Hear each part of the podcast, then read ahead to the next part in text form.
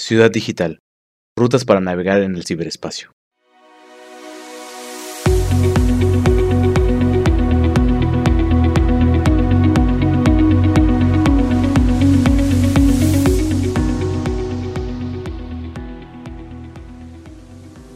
¿Sabías que hoy en día existen más teléfonos móviles que humanos en el mundo?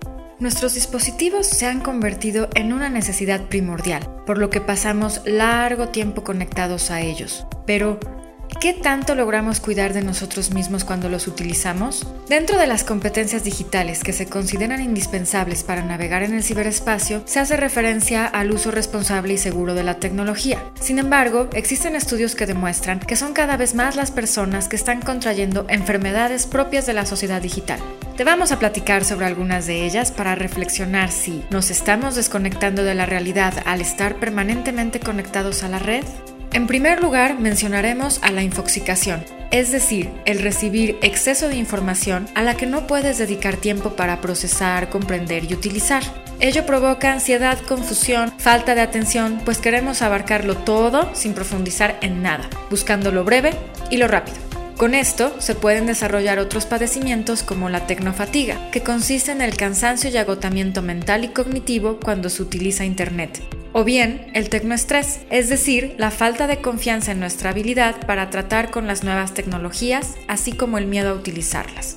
Otro mal es el llamado FOMO, del inglés Fear of Missing Out o miedo a perderse algo, y consiste en el temor a no enterarnos de informaciones, sucesos, conversaciones o eventos que ocurren dentro del círculo social, experimentando ansiedad por sentirnos excluidos o invisibles. Y con tal de evitarlo, no podemos parar de mirar nuestras redes sociales y el contenido infinito que ellas producen. ¿Te ha pasado que al salir de casa lo primero que haces es revisar si llevas tu teléfono? ¿O cuando descubres que lo has olvidado o te quedas sin pila, sientes pánico? Pues esto se conoce como nomofobia, no mobile phone phobia.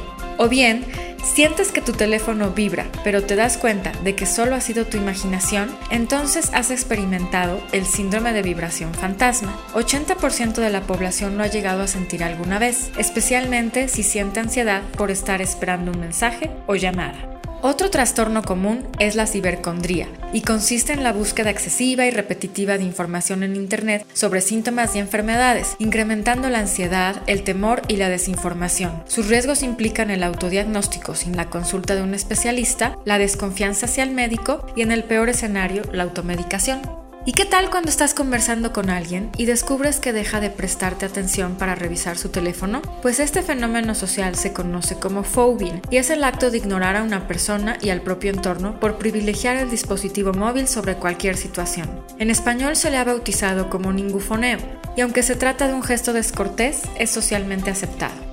Ante este panorama, vale la pena tomar un respiro y analizar nuestro consumo tecnológico, visualizando de qué manera podemos mejorar las competencias digitales para gestionar las TIC como herramientas a nuestro servicio sin que interfieran en nuestra calidad de vida y bienestar psicológico. Algunas recomendaciones que te damos para lograrlo son Haz conciencia de los riesgos y pregúntate si estás desarrollando alguna conducta adictiva para darle solución. Empieza por revisar cuánto tiempo pasas al día utilizando tu teléfono.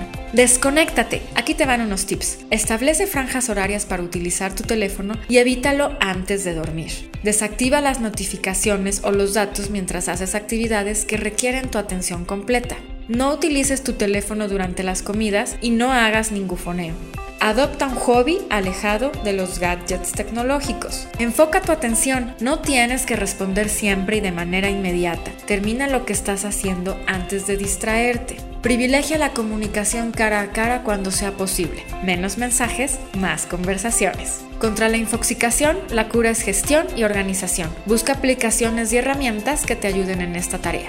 Y muy importante, conecta pero contigo mismo. Respira, medita e invierte tiempo en cuidar de ti y tus relaciones. Espero que esta información haya sido útil para ti. Soy Marisol Aguilar de Educación Virtual. No te pierdas nuestra siguiente cápsula. Hasta la próxima.